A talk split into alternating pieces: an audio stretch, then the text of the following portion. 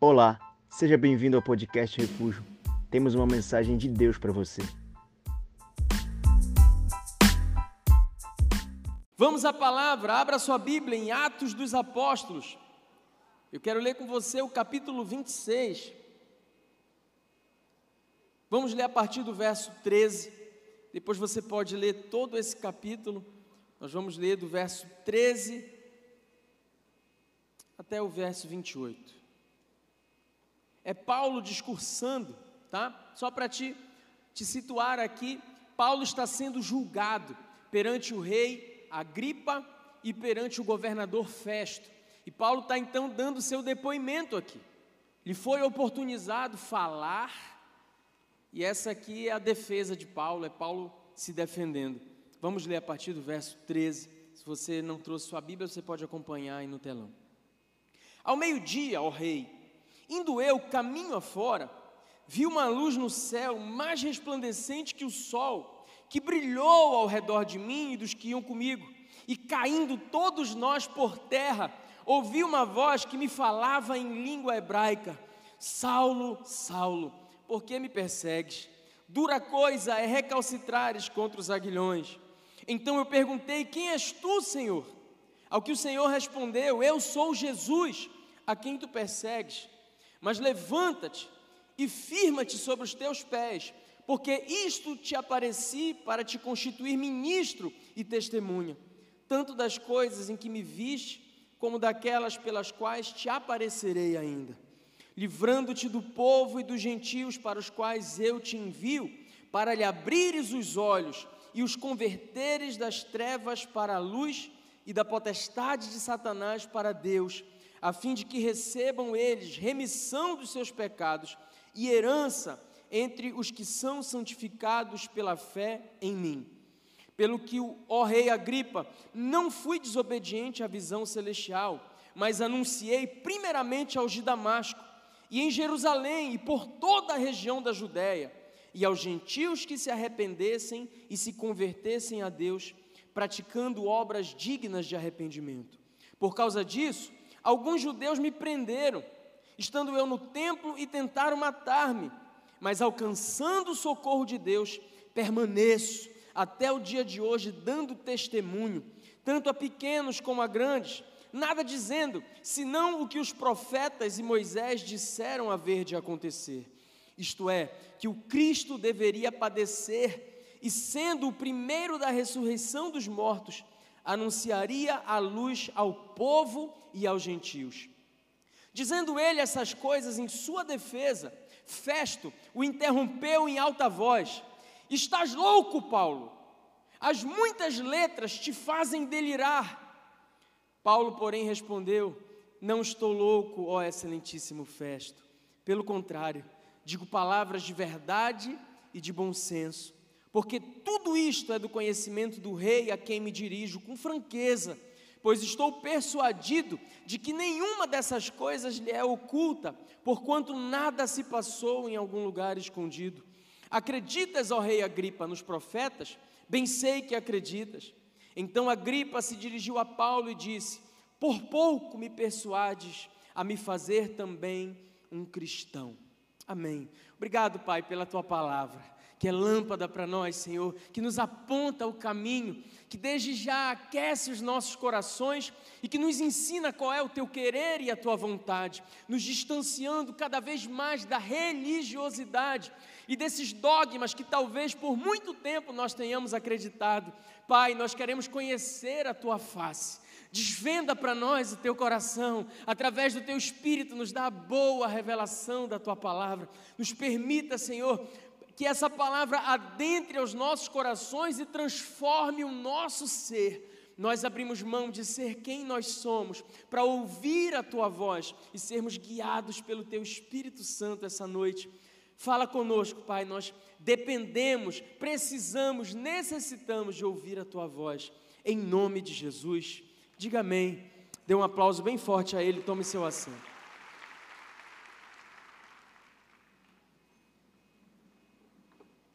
Aleluia. Então, como eu adiantei, Paulo está sendo julgado perante o rei e perante o governador. Paulo que já tinha experimentado muitos açoites, que já tinha sido machucado, ferido, humilhado, ele agora tem uma brilhante ideia. Ele invoca o seu direito, como também cidadão romano, de ter um julgamento segundo as regras, segundo a lei romana, que você bem sabe é uma lei que até hoje nos influencia, é berço de todo positivismo jurídico da sociedade pós-moderna. Então, Paulo ele invoca esse direito, o direito a ter um julgamento, aquilo que aconteceu na prisão com Silas e, e todos os açoites que Paulo experimentou, não era lícito a um, a um cidadão romano experimentar. E agora então ele está sendo julgado diante do rei e do governador e, é entregue a Paulo o direito de fala. Era um julgamento com cartas marcadas. Era um julgamento no qual tanto o governador Festo quanto o rei Agripas, eles tinham o intuito de, de fomentar, de alimentar no coração do povo esse ódio para com esse homem de Deus, esse profeta, esse apóstolo, que vinha sendo taxado como um agitador. E eles então entregam projeção nesse julgamento. Há quem diga que Agripas sequer poderia, pelas leis romanas, julgar o caso, que ele deveria, que ele estaria impedido.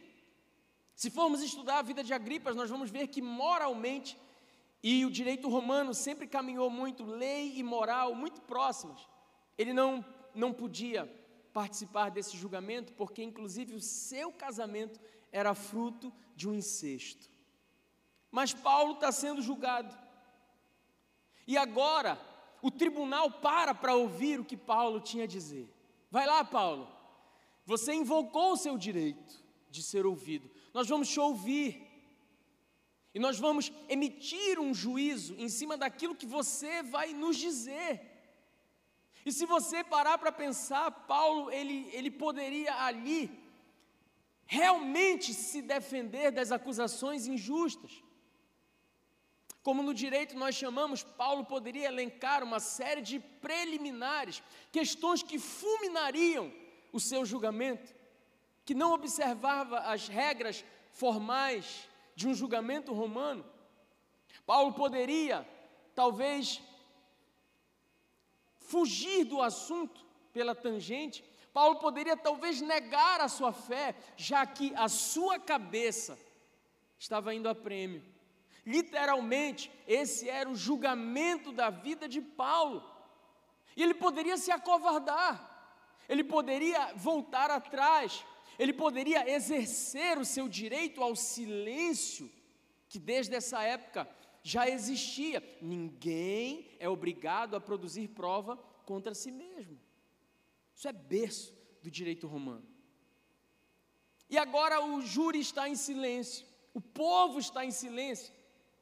Agripas ouve, Festo para para ouvir.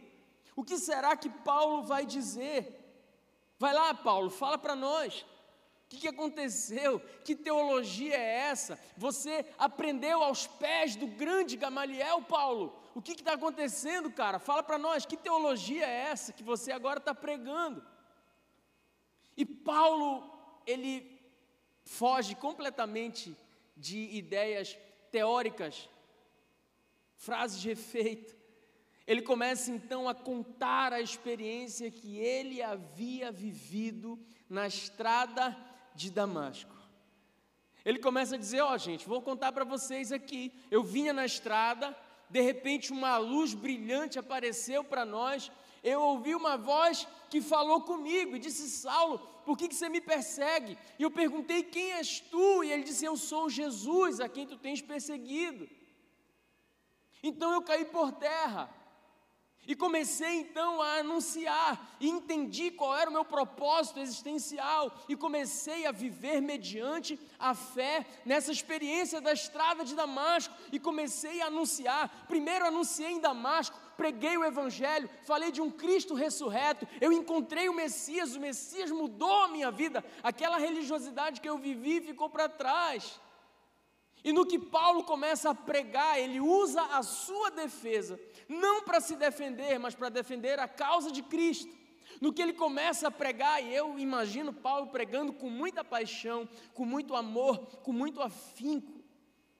No que ele está contando a história, Festo o cala por um instante, a Bíblia diz que Festo brada, ele grita: Paulo, o cavalo mordeu a tua cabeça.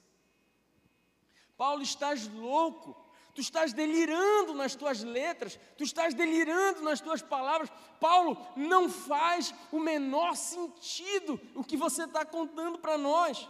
As muitas letras estão te fazendo delirar. Pois é. Aí eu transfiro a você a pergunta que Leonard Ravenhill faz. Quando pregamos o Evangelho, quando testemunhamos acerca de um Jesus que mudou a nossa vida. Alguém nos tem chamado de loucos?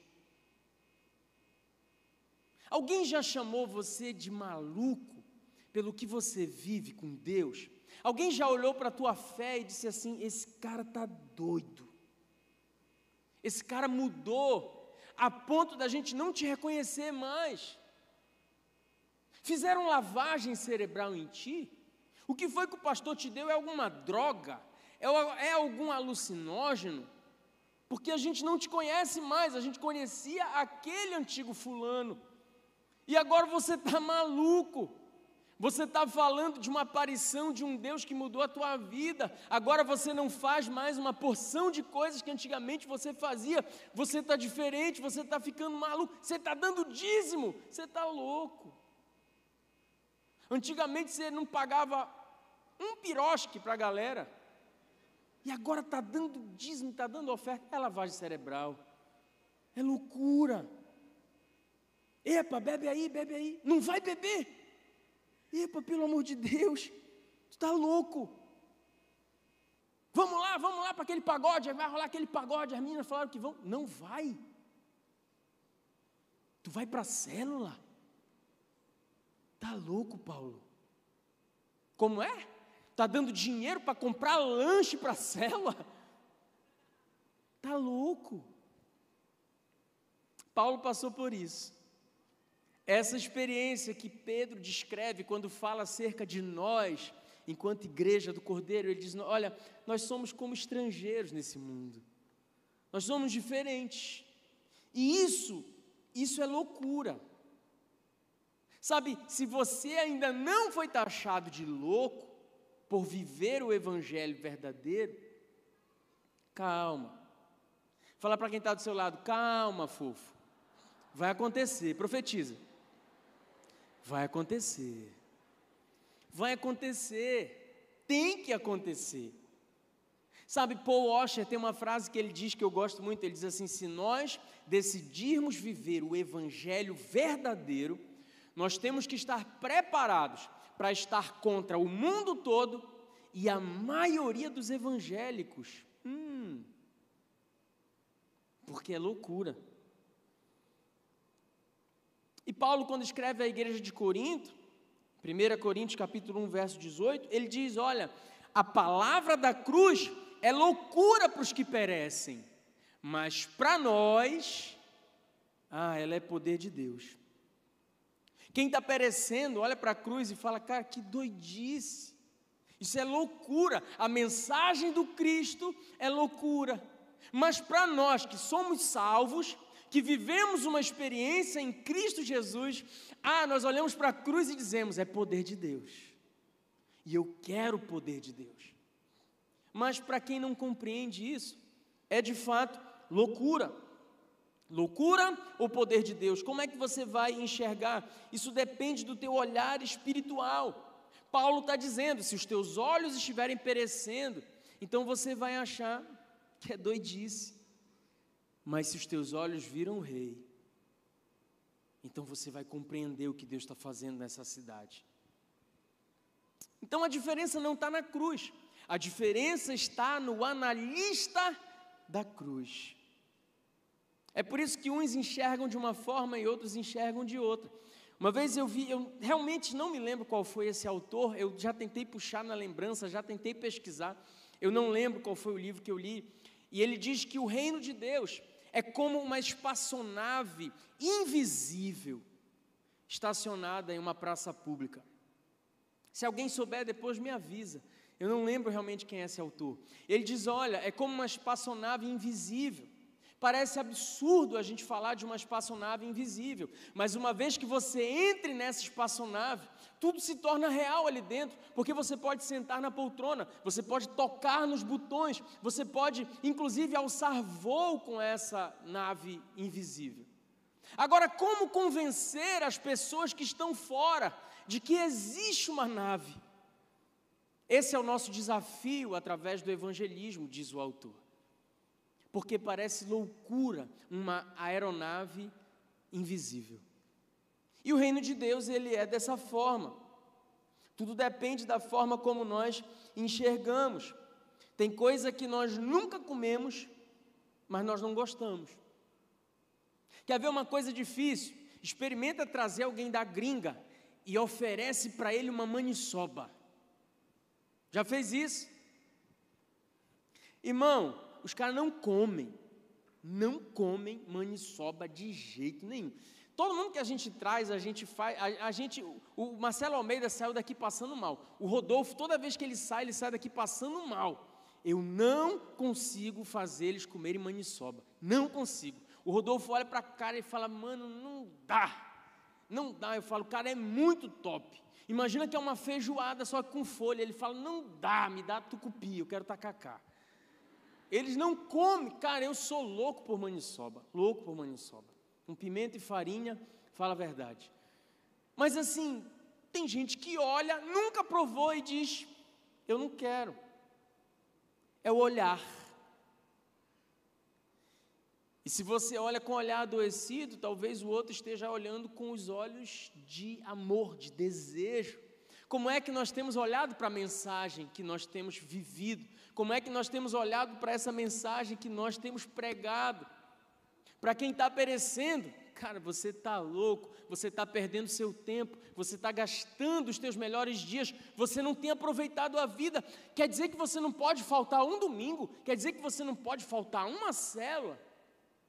Não é uma questão de não poder, é uma questão de não querer, porque a igreja não é um lugar onde eu vou, a igreja é um lugar que eu me tornei. Eu sou a igreja.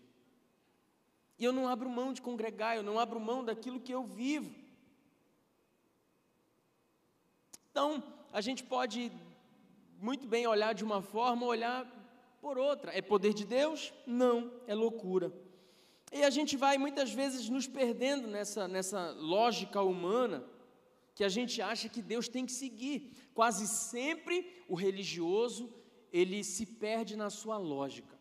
Quase sempre pessoas religiosas, elas são traídas pelo seu raciocínio. E eu te digo isso porque eu já fui um religioso. Eu já enxerguei através dos olhos da religião. E muita coisa fazia muito sentido na minha cabeça. E quando me deparei com a palavra viva de Deus, cara, foi uma luta dentro de mim. Foi uma guerra interna. Mas quando eu lembro das primeiras, primeiras vezes que eu comecei a apanhar pelo Evangelho, sabe, quando eu achei que eu ia me envergonhar, eu acho que foi exatamente o que aconteceu com Paulo. Eu peguei mais corda, eu fiquei com mais vontade ainda de ser doido, de ser taxado como louco. E quando eu olho esse mundo aí fora, cada vez mais eu quero ser taxado como louco. Então por isso nós demos esse tema. Eu pareço normal, mas não sou muito não. Então deixa eu te falar algumas coisas que nós acreditamos na palavra de Deus, mas que não, não, não são tão normais assim. Primeiro, eu pareço normal, mas eu acredito na graça de Deus. A graça de Deus, irmão, é uma das coisas mais incoerentes que existem. É a graça de Deus. Romanos capítulo 8, verso 1, olha o que Paulo fala: porque não há condenação alguma para aqueles que estão em Cristo. Nenhuma condenação há, não há condenação. Você está em Cristo, acabou, o teu passado acabou. E ainda que o teu presente seja um presente pecaminoso, se você se arrepende, ele passa a ser passado na tua vida e acabou. Isso é graça de Deus sobre você. É tão fácil que parece loucura. Efésios capítulo 2, versos 8 e 9. Paulo diz: Olha, porque pela graça sois salvos, mediante a fé não é pelas tuas obras, para que você não se glorie, não é pelo que você faz, não é porque você merece. A salvação é pela fé. Você crê em Jesus? Acabou, você está salvo. É tão óbvio, é tão fácil, é tão simples que parece absurdo, porque na nossa lógica, a gente não, a gente, poxa, a gente tem que pagar um preço enorme, a gente tem que merecer Deus, a gente tem que merecer o céu. É por isso que eu vou me punir, porque eu tenho que merecer. É por isso que eu vou numa procissão, porque eu tenho que merecer. É por isso que eu vou fazer uma mesma reza 30 vezes, porque eu tenho que merecer. Merecimento. E se entra o meu mérito, a graça de Deus sai. Não é pelo que você faz. Eu tenho que dar a cesta básica. Por quê? Porque eu preciso evoluir e me tornar então um salvo. Não é pelo que você faz. Efésios capítulo 2, versos 8 e 9. É pela graça. Eu sei, é loucura, porque mexe com a nossa maneira de ver as coisas. Porque nós somos acostumados com a meritocracia. Nós somos acostumados a ter que fazer para ganhar algo em troca. A nossa vida inteira vai ser dessa forma. No nosso trabalho, merece mais quem trabalhou mais na faculdade tira melhor nota quem normalmente estudou mais. Eu lembro que uma vez, há muitos anos atrás, eu acho que na década de 80, aconteceu um crime envolvendo alguns atores de uma grande emissora no país. E esse crime chocou o Brasil. Eu era bem moleque, eu me lembro, eu tinha medo até do cara que matou a menina lá. E depois de muitos anos, esse cara se converteu. E ele se tornou pastor. E alguém veio para me questionar e disse assim: esse cara ele é pastor. E eu falei, cara, eu acho que sim, graças a Deus. Tu aceitarias alguém que um dia matou alguém como pastor? Falei, olha, primeiro que eu não tenho que aceitar ou rejeitar ninguém. Mas se ele se arrependeu, pela graça, mediante a fé, ele vai para o mesmo céu que a gente. E que bom que ele vai pregando o Evangelho. Mas é um absurdo. É, é loucura, né? Mas um assassino, é, arrependido, confesso, regenerado. Ah, irmão, o céu vai ser um lugar de surpresa, gente.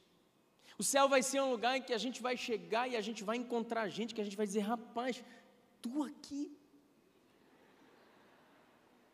Não porque a gente não sabe o que passa no coração das pessoas no, último instante da morte.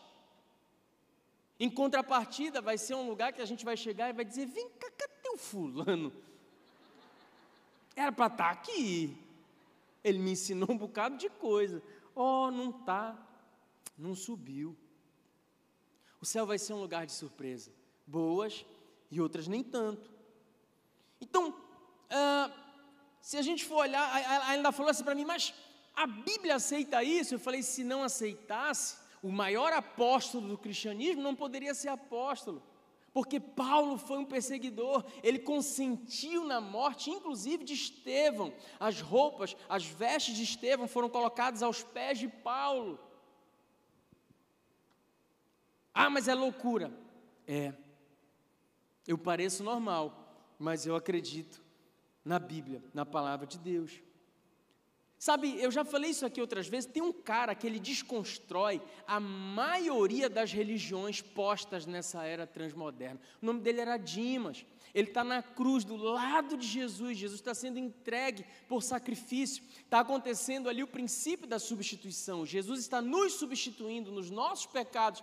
Aquele cara foi ladrão a vida inteira aquele cara não se penitenciou, aquele cara não comprou indulgências, aquele cara não deu cesta básica para ninguém, aquele cara não evoluiu, aquele cara não fez uma reza com repetições, aquele cara não foi em nenhuma procissão, aquele cara virou para o cordeiro e disse assim: Tu és rei, rei, psiu, lembra de mim? Lembra de mim quando você entrar no teu reino. Tu és rei, Senhor. Tu és Senhor. Eu acredito que você é o Messias. Jesus vira para ele e fala: Filho, ainda hoje você vai estar cortando a fita do paraíso do meu lado. Jesus não inaugura o paraíso com pastor, com rabi ou com religioso. Jesus inaugura o paraíso com um ladrão arrependido. Pode aplaudir se você quiser. Então, o Deus da nossa lógica é um Deus que não deveria aceitar um assassino, um estuprador que se arrependeu. Como pode alguém que praticou injustiça ser aceito sem pagar nada? Gente, a graça não é porque a gente merece. A graça, ela me dá aquilo que eu não mereço. Porque vamos ser sinceros, nenhum de nós merece o céu. Nem eu e nem você. Eu sou muito convicto de que eu mereço o inferno. O problema é que muita gente não acredita nisso. Não, pastor, peraí. Eu lembro que uma vez eu fui evangelizar um amigão meu. Eu falei, cara, você tem que entregar sua vida para Jesus. E ele falou, cara, eu não minto, eu não roubo, eu nunca matei ninguém, eu não preciso. Eu falei, ó, oh, que precisa. Que vai ter um monte de gente que não mentiu, não roubou, não matou ninguém e vai queimar no fogo. Ele é o caminho, Jesus é o caminho. É simples, mas parece que tem gente que gosta de recalcitrar, lutar contra. É tão simples assim. Todos nós merecemos o inferno. Talvez você esteja pensando, não, pastor, eu não, porque, aleluia, glória a Deus, Pai, Filho, Espírito Santo e eu aqui na terra, oh, glória, oh, Kamanabassuri. É, crentão, se eu pudesse plugar um HD na sua cabeça, só essa semana, só, só o que passou na tua cabeça, só essa semana, e a gente pudesse passar aqui no telão, você deixava? Todos os teus pensamentos, todos os teus pensamentos. Você deixava? Tudo que você pensou, quem você é no trânsito quando você pega aquela fechada. A gente não é tão bom quanto a gente pensa, não. Então todos nós merecemos o inferno, cara. Se você acha que você não merece o inferno, então você tem uma visão equivocada de você mesmo. É a graça, é loucura. Tem uma ilustração que eu acho bem interessante. Ah, digamos que um garoto ele tenha pegado o carro do seu pai e ele resolveu dar uma volta e ele acelerou e derrubou o muro do vizinho. E esse vizinho era muito implacável. Três situações. A primeira, esse vizinho poderia agir com justiça, chamar a polícia, denunciar o que aconteceu, fazer o menino ir conduzido para a delegacia, entrar com uma ação na justiça e buscar reparação pelos danos materiais e morais. Seria justo? Seria justo ele processar, inclusive, o pai do menor, que tem o dever legal de tutela sobre. Hoje eu estou muito jurídico, né? Seria justo, fala para mim, advogados, advogados aí, pessoal do direito, bacharéis, seria justo? Dá um sinal. Seria, você faria isso eu entraria com uma ação para ressarcir pelo menos o meu portão. Eu entraria. Há uma segunda situação: esse, esse vizinho poderia ser misericordioso. O menino pegou o carro, bateu, derrubou o muro, e ele olhou e falou: Cara, eu até sei que eu poderia te processar, mas faz o seguinte: vai-te embora. Me deixa com o meu prejuízo, eu ajeito o meu portão, não quero mais nem te olhar, ajeito teu carro, te vira ele seria misericordioso. Só que isso não livraria esse rapaz de cair nas mãos de um pai furioso. Aí eu te dou a terceira possibilidade, a possibilidade da loucura, a possibilidade da graça. Esse mesmo jovem derruba o, o, o portão do vizinho, o muro do vizinho. Esse vizinho olha para ele e diz assim: Cara, eu eu entendo a tua vontade de dirigir. Eu quero te dizer que eu te perdoo, eu vou pagar o conserto do meu portão, eu vou falar com seu pai para que ele não te puna. E faz o seguinte: pega a chave do meu carro, fica com ele. Não existe isso, pastor. Foi o que Deus fez por nós, sabia? Isso é a graça. Ele morreu por nós. Ele pagou o perdão dos nossos pecados para que a gente não precise mais se punir. Ah, é loucura. É, eu pareço normal, mas é isso que eu acredito, cara. Eu acredito que se você vive um arrependimento sincero, ninguém pode te acusar de nada, nem na eternidade. Pastor, mas um dia eu não tem, não tem problema. Pastor, um dia eu matei, você se arrependeu, o Senhor te aceita. Pastor, mas eu estuprei, você se arrependeu. Você precisa fechar algumas coisas no seu passado, mas se você se arrependeu, Jesus te aceita. Te aceita. E faz as coisas todas novas na sua vida. Segundo, eu pareço normal. Ah, mas eu descanso em fé eu descanso em fé. Também ligado à nossa meritocracia, a gente acha que a gente precisa dar uma forcinha para Deus. Abraão achou que tinha que dar uma forcinha para Deus para que ele recebesse a promessa. Então a gente acha que a gente precisa também, sabe, viver a meritocracia, ajudar a Deus nos momentos em que a vitória ela está na nossa luta. E eu acredito que a nossa vitória ela está no descanso. Ela está no descanso, ela está na confiança. Salmo 37, verso 5, o salmista diz assim: entrega o teu caminho ao Senhor. Ponto. Se tivesse só um ponto aí, a sentença era uma. Só que o salmista continua, ele diz: entrega o teu caminho ao Senhor, ou seja, o receba como Senhor e Salvador. Segundo, confia nele, descansa nele, reconheça a soberania e o poder dele, saiba que ele é poderoso. E o mais, ah, o mais ele fará. Isso não é descansar na preguiça, sem, sem fazer, não, é descansar na confiança, no zelo, no cuidado, no amor aquele que te governa, aquele que é Senhor sobre a tua vida, ele não dorme, irmão.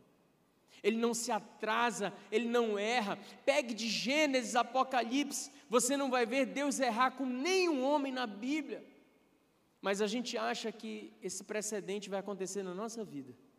A gente acha que Deus vai errar. A gente acha que Deus vai falhar. Ó oh, pastor, eu confio. Se você confiasse, você dormiria bem todas as noites. Se você confiasse, você não seria carcomido por essa ansiedade que te governa. Se você confiasse, você descansaria mais no seu poder e na sua glória. Confia nele. Se você confiasse, você saberia que é Deus quem abre as portas. Você saberia que é Deus quem toca corações. Você saberia que é Deus que te entrega por herança aquilo que tem que ser seu. Ô pastor, é loucura? É loucura. É loucura, eu concordo. Eu concordo, a gente tem mesmo é que fazer por nós. E ainda tem os que dizem assim, como disse o Senhor, faz por ti que te ajudarei. Não, fofo, isso não está na Bíblia.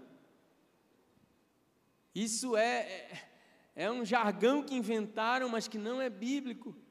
O Senhor quer que você entregue o caminho, entregue o teu caminho nas mãos dele e confie nele. E o resto ele vai fazer. Sexta-feira nós passamos por um momento de muita dor lá em casa, de muito desespero, de muita angústia. E eu fui orar.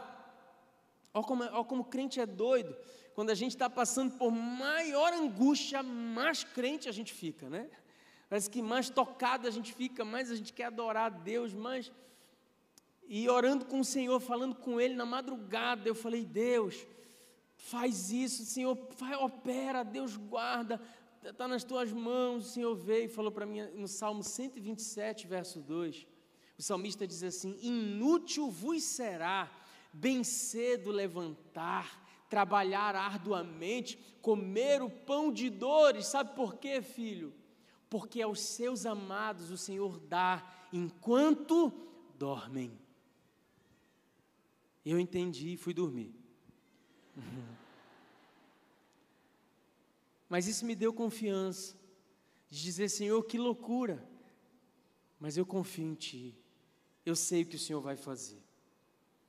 Então eu pareço normal, mas eu acredito muito que eu tenho que descansar em fé no Senhor, eu não tenho que trabalhar ah, a meu favor, é o Senhor quem faz, é o Senhor quem me justifica. Sabe, de vezes que levantaram tanta, tanta difamação ao meu respeito, até calúnia, e eu sempre falei para Deus, Senhor, eu não vou mover uma palha, eu não vou me defender, porque aquele que me defende, ele não dorme. Todas as vezes que você traz para si a sua tutela, o Senhor retira a tutela dele. Ele deixa você fazer então. Eu prefiro confiar nele, porque é ele quem me justifica. É, não é muito normal, não, irmão, mas ser crente é um negócio meio doido. Eu pareço normal, mas eu já entendi que para crescer eu tenho que diminuir. Eu pareço normal, mas eu creio nesse negócio aqui. E a gente vive num tempo em que cada vez mais eu tenho que crescer, eu tenho que mostrar crescimento, eu tenho que mostrar o, o, carro que eu comprei, mas não basta mostrar o carro que eu comprei, eu tenho que mostrar o meu relógio na foto aqui, porque é um Rolex. Então a minha foto tem que pegar o símbolo do volante e o meu relógio. Eu tenho que mostrar que eu moro num, du, num duplex.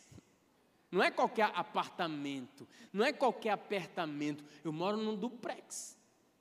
Eu tenho que mostrar que a academia que eu frequento não é a academia do seu João, lá da esquina, que a gente sai, a roupa era branca, ela sai amarela. Não, eu tenho que mostrar, irmão, que o tênis que eu malho não é qualquer tênis, é um Air Max. A gente vive esse tempo em que nós precisamos nos exaltar. A nossa cultura é essa, de ser o primeiro, de estar no topo, de se agigantar. E aí a gente é traído por essa lógica. Se eu sou servo de Deus, então o Senhor tem que me, tem que me dar. Ele tem que me. Eu sou louco, mas eu já entendi que para crescer eu tenho que diminuir. Eu não tenho que mostrar nada para ninguém esfregar a imagem na cara de ninguém, eu não tenho que me exaltar, e todo aquele que se exalta, palavra do Senhor, esse será abatido. E é o Senhor quem diz através de Salomão: a soberba, ela antecede o quê? É, a ruína e a queda. Então, se nós quisermos de fato crescer, nós temos que diminuir. Não é muito o evangelho que uns pseudos pastores de YouTube estão pregando. Você é filho de Deus, então Deusinho é. Tua mãe, cara. Tua mãe. Olha o que, que a palavra diz em Marcos 9,35. E ele, assentando-se, chamou os doze e disse-lhes: Se alguém quiser o primeiro, que seja o último, o derradeiro e o servo de todos. Fala para quem está do seu lado, é loucura. É loucura. É loucura. Porque o rei, ele tem que governar, o príncipe, ele tem que se assentar num trono, ele tem que ter pompa, glória. Aí vem o Deus que não trabalha com lógica, no capítulo 13 do Evangelho de João, ele coloca um avental na sua cintura e se ajoelha para lavar os pés dos seus discípulos. Aí Pedro puxa o pé e diz: Não, Senhor, o senhor está louco, isso é loucura. Oh, Pedro, Pedro, Pedro, sempre tu, Pedro. Oh, Pedro, eu vim para servir, eu vim para ser o último. E é isso que me faz grande. É isso que me faz conquistar o coração de vocês, Pedro. É o serviço. Mas espera aí, o chefe não faz isso, o líder não deveria fazer isso, dentro da nossa lógica. Mas a gente é louco, cara.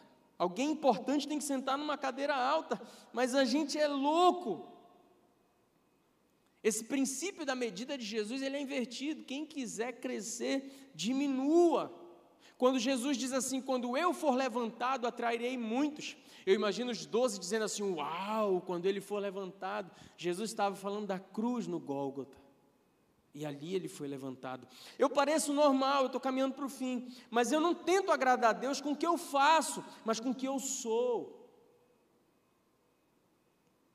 A nossa lógica é: eu vou fazer para agradar as pessoas. Eu vou fazer. Eu tenho que fazer muitas coisas para te agradar. Sabe, a nossa lógica diz que a gente tem que agradar a Deus do mesmo jeito. Então o que eu tenho que fazer para agradar a Deus? É vir para o culto todo domingo? Estou aqui, pastor. É levantar a mão? Estou levantando. É pular, igual o cabeludo falou aqui para a gente pular? Quando ele solta aquele violão, me dá até medo. É isso? Então eu vou fazer. O que é? O que é para fazer? É dar um presente? Eu vou dar. Porque na nossa lógica é assim. A nossa lógica funciona desse jeito. Sabe, se eu quero agradar você, eu vou te exaltar, eu vou te trazer aqui à frente, eu vou dizer: olha, esse aqui é o fulano de tal, esse aqui é o cara, irmão, esse aqui é o cara. Sabe, esse aqui é meu amigo, eu vou dar essa Bíblia de presente para ele, pode levar, eu quero te agradar. Aí a gente quer fazer a mesma coisa com Deus. A gente acha que o nosso dízimo é para agradar, que a nossa presença aqui é para a gente agradar.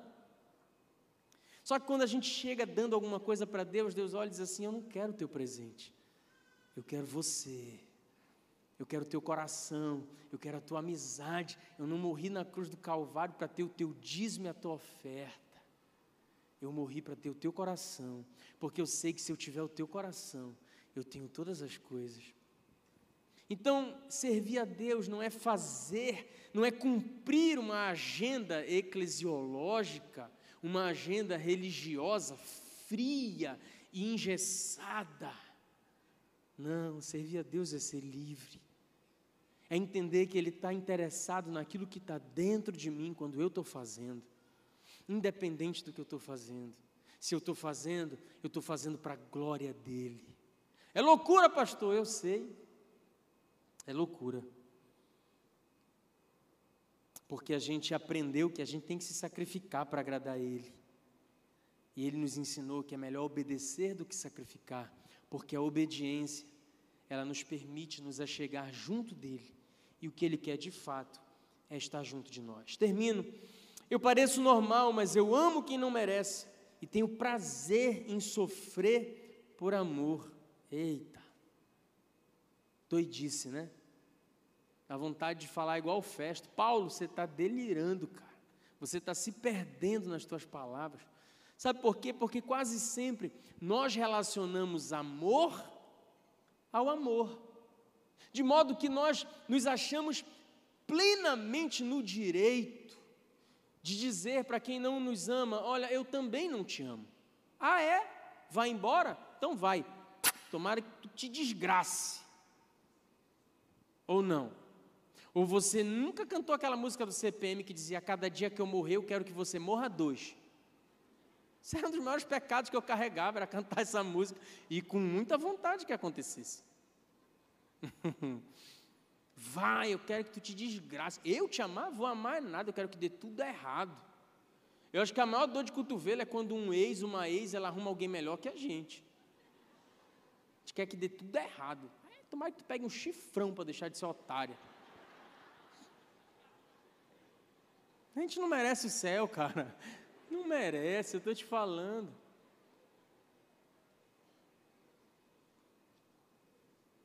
Mas aí vem o cordeiro e diz: Olha, amem quem persegue vocês. Hã? Peraí, Jesus, deixa eu ver se eu ouvi direito. É, ama quem te persegue, ama quem te bate, ama os teus inimigos, porque se você amar quem te ama, você não tem paga nenhuma, você não tem recompensa nenhuma. Os pagãos fazem isso. Mas vocês que são loucos, vocês vão amar quem vos persegue. Vocês vão amar quem não merece, porque quem não, quem não merece é quem talvez mais precise do teu amor manifesto, sabe, e, e realmente demonstrado. É loucura. É loucura relacionar amor com sofrimento, mas Jesus disse: Vocês me amam mesmo? Vocês querem caminhar comigo numa relação de amor? Então, todos os dias, tomem a cruz de vocês e me sigam. Porque quem me amar vai ter que carregar uma cruz. Você vai ser apedrejado. Você vai apanhar. E ah, teve um sermão que ele falou: bem-aventurados são aqueles que choram, porque serão consolados. Bem-aventurados aqueles que, por amor ao meu nome, sofrem todo tipo de perseguição. Bem-aventurados os que têm fome e sede de justiça, porque eles serão fartos. Bem-aventurados todas as vezes que alguém te perseguir e te bater por amor a mim. Bem-aventurado quando alguém zombar da tua fé. Bem-aventurado quando alguém escarnecer de quem você se tornou em Cristo. Para Jesus, a, a, nossa medida de amor, ela está relacionada à medida de sofrimento que a gente está disposto a suportar por Ele. E Ele disse: ó, se você me amar até o final, você vai ter que me amar até a morte. Ser fiel até a morte, dar-te-ei a coroa da vida. Você vai ter que largar o conforto muitas vezes. Você vai ter que largar as tuas vontades muitas vezes. Você vai ter que abrir mão do teu dinheiro muitas vezes. Peraí, para abençoar alguém que eu nem conheço? É. Peraí, eu vou pegar o meu rico dinheirinho para gastar fazendo lanche, para receber um bocado de gente feia. Não, feia não, não tem gente feia na cela. Para receber um bocado de gente que ainda vai falar mal do lanche. E eu vou fazer isso feliz, só para criar uma oportunidade de dizer para um sem vergonha desse: Jesus te ama. A gente está ficando doido. Paulo, você está delirando. Que bom. Que bom que você está ficando louco. Que bom que você não tem se envergonhado. Porque se as pessoas estão te chamando de louco, mas você tem sentido prazer no que você tem vivido com Cristo, isso significa que você é um salvo, como Paulo diz aos Coríntios, que quando olha para a cruz você diz: ela é poder, ela é poder, ela é poder de Deus para todo aquele que crê. É loucura? Não. Talvez para você que perece, para mim, para mim ela é vida, para mim ela é poder. Cuidado com a tua lógica. Sabe, talvez na sua cabeça seja uma incongruência enorme você estar tá aqui hoje. Como tantas vezes foi na minha, falei, o que eu estou fazendo? Eu estou virando crente, é sério isso? É loucura. É, ninguém falou que não era. É doidice, é. Minha mãe fala até hoje que é.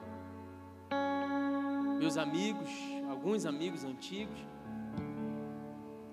alguns colegas de profissão que chegaram muito longe e agora estão olhando para mim dizendo assim: Cara, você está louco, você está perecendo. É para você, mas para mim eu estou vivendo o poder de Deus. Os meus olhos viram o Rei. Isso é o que importa. Fica de pé no seu lugar. Ah, é bom a gente saber que o nosso Deus não trabalha com lógica, porque talvez seja muito ilógico Deus te usar para alcançar a vida de outra pessoa. Mas sabe quem é o Deus que a gente serve? É aquele que diz assim: Olha, eu uso os loucos para confundir os sábios. Eu levanto aqueles que nada são para confundir a cabeça daqueles que pensam que são alguma coisa. Para de procurar lógica no agir de Deus. Deus quer você. Deus quer fazer uma obra na sua vida. Então começa a caminhar contra a tua lógica, contra a tua religiosidade. Aceite a graça. Simples assim. Entrega o teu caminho ao Senhor. Declare que Ele é o teu Deus. Confia nele. Descanse. Descanse em fé. Alimente a sua fé. Que o teu Deus nunca falhou e nunca falhará. Essa circunstância que você está vivendo é só para que você possa testificar que Deus é Deus sobre a sua vida. No tempo certo, o teu milagre vai chegar, meu irmão. Descanse nele, diminua para crescer. Diminua, reconheça quem você é. Porque quando reconhecemos quem nós somos, Deus pode se revelar a nós na forma como Ele deseja. Ele é Senhor. Diminua, busque agradá-lo com seu coração, não com a tua religião, não com as tuas práticas, com seu coração. O que, que o Senhor está enxergando agora, quando os olhos dele passeiam pela terra, como está escrito no capítulo 6 de Gênesis: os olhos do Senhor passeavam pela terra. O que o Senhor enxerga agora aí? Ah, se o Senhor enxergar um coração quebrantado e contrito, meu irmão, você pode ter certeza de que Ele não vai lançar fora. E por último, ame a Ele, de forma em que você possa, inclusive, perder a sua vida. Entregue tudo, confie, descanse nele. Quero orar por você. Pastor, nunca pensei, nem eu. Nunca pensei em servir a Deus, nem eu. Nunca pensei em ter a vida mudada, nem eu. É loucura. Não me pergunte o que Jesus viu em mim. Até hoje eu estou sem entender. Eu só sei, cara, que eu fechei os olhos e falei, Deus, o Senhor pode mudar minha vida, então eu quero ver se o Senhor pode mudar. Eu sou, eu tô aqui, ó, esse lixo. Pega esse lixo, Senhor, e vê o que o Senhor pode fazer. E hoje eu estou aqui testemunhando que Jesus mudou a minha vida. E Ele pode mudar a sua vida também. Ele tem poder para te transformar, Ele tem poder para te fazer uma nova criatura. E aí, nenhuma condenação há para aqueles que estão em Cristo Jesus. Não importa como você chegou aqui hoje, o Senhor está amando você. Eu sinto o Senhor amar algumas pessoas aqui essa noite. Eu sinto o Senhor envolver algumas pessoas, pessoas que carregavam um jugo, pessoas que carregavam pecados ocultos. O Senhor está te amando hoje aqui. Ele está chamando você para um novo tempo. Ele está chamando você para o arrependimento. Ele está chamando você porque Ele quer mudar a tua história. Ele está chamando você porque Ele quer mudar o teu destino. Se você quer responder a Ele, sai do seu lugar, vem aqui à frente. Vem entregar o seu caminho ao Senhor. Vem, vem com confiança, vem com fé. Esse foi o podcast Refúgio. Esperamos que tenha te abençoado. Para mais informações sobre nosso ministério, acesse nossas redes sociais.